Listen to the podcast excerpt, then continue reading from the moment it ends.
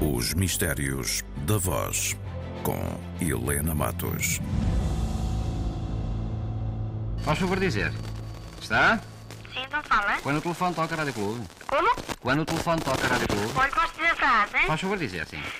Para o seu vestu- vestuário de férias, visite o Império das Lãs. Muito bem. E agora qual o disse a sua preferência? Gostava de ouvir João Freire Rosa em Saltimbancos. Podem ser? Saltimbanco. Sim, senhor. Pode, com muito prazer, minha Pode ser senhora. o meu nome? Faz favor. Fernando do Carmo. Muito Boa obrigado. tarde e muito obrigado. Posso dizer a frase, posso dizer o meu nome, qual é o disco da sua preferência?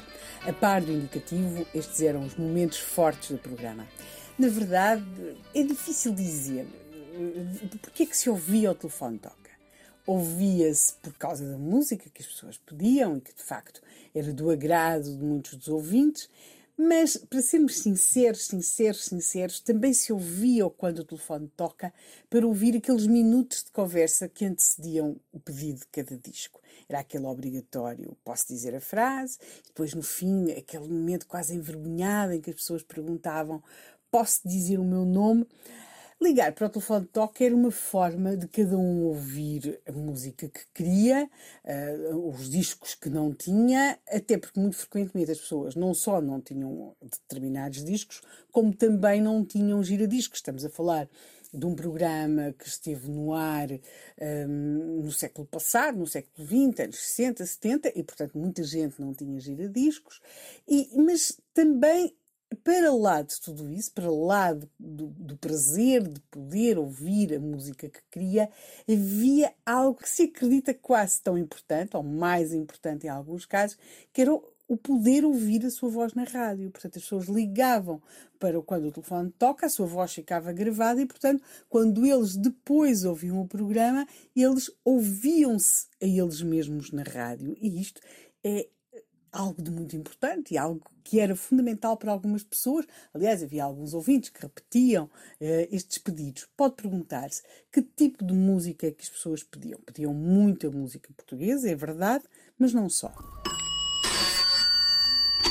Quando o telefone toca Rádio Clube. Eh, boa noite. A frase de hoje é a seguinte. Para o seu vestuário de férias, visite o Império das Lãs. Muitíssimo bem. Gostaria de ouvir o Rain dos Beatles. Beatles. Sim, senhor. Pode ser? Beatles, com muito Rain. gosto. Sim, senhor. Pronto, Pronto, obrigado. Ao dispor sempre. Boa noite. Mas afinal, onde é que se ouvia o- quando o telefone toca? Isso variou, variou ao longo do tempo. Eu esteve na Rádio Clube Português, na Rádio Renascença, Rádio Peninsular, Rádio Madeira, Rádio Alto Douro. Existem variantes de estação para estação e também um pouco consoante a implantação geográfica e o público dessa, eh, dessa estação de rádio. Por exemplo, no caso da Rádio da Madeira, eh, os investigadores da história da rádio registram o facto de eh, o pedido ser pago, ou seja, as pessoas pagariam, ao que parece, 5 escudos para fazer o, pedido do seu disco.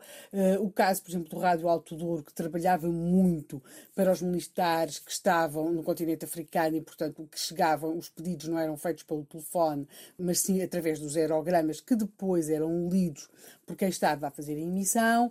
Eh, depois temos as emissões do Rádio Clube Português, da Rádio Renascença, que talvez sejam aquelas que tenham ficado mais na memória, portanto, nesta, nesta espécie de memória dos sons e das vozes da rádio que, que fazem parte, se quisermos, também da nossa história.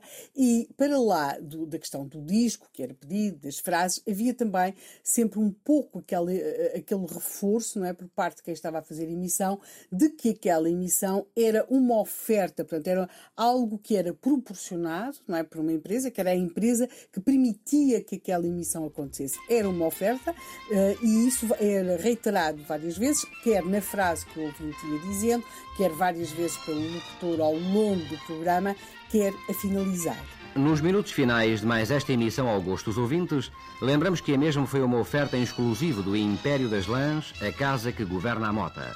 Compra bem e melhor preferindo o Império das Lãs, onde impera a qualidade e a economia.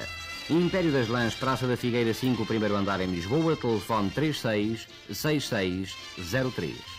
Da nossa nostalgia fazem parte, obviamente, estes números de telefone com apenas seis algarismos. Se quisermos também o ruído, o das chamadas, eh, de todas aquelas expressões que eram ditas, mas há algo que convém aqui reter e que é emissão ao gosto dos ouvintes. De facto, essa é uma das chaves do segredo de quando o telefone toca, era de facto uma emissão ao gosto dos ouvintes, Mas uh, acho que não se erra muito se acrescentar que do segredo do sucesso e também do nosso afeto pelo quando o telefone toca, para lá quer dizer, dos espantosos indicativos né, que nos ficaram na nossa memória auditiva, há, e isso terá sido muito importante na época, o prazer e o poder de cada um ouvir a sua voz na rádio, quanto mais não fosse a perguntar. É do quando o telefone toca. Exatamente. Os Mistérios da Voz, com Helena Matos.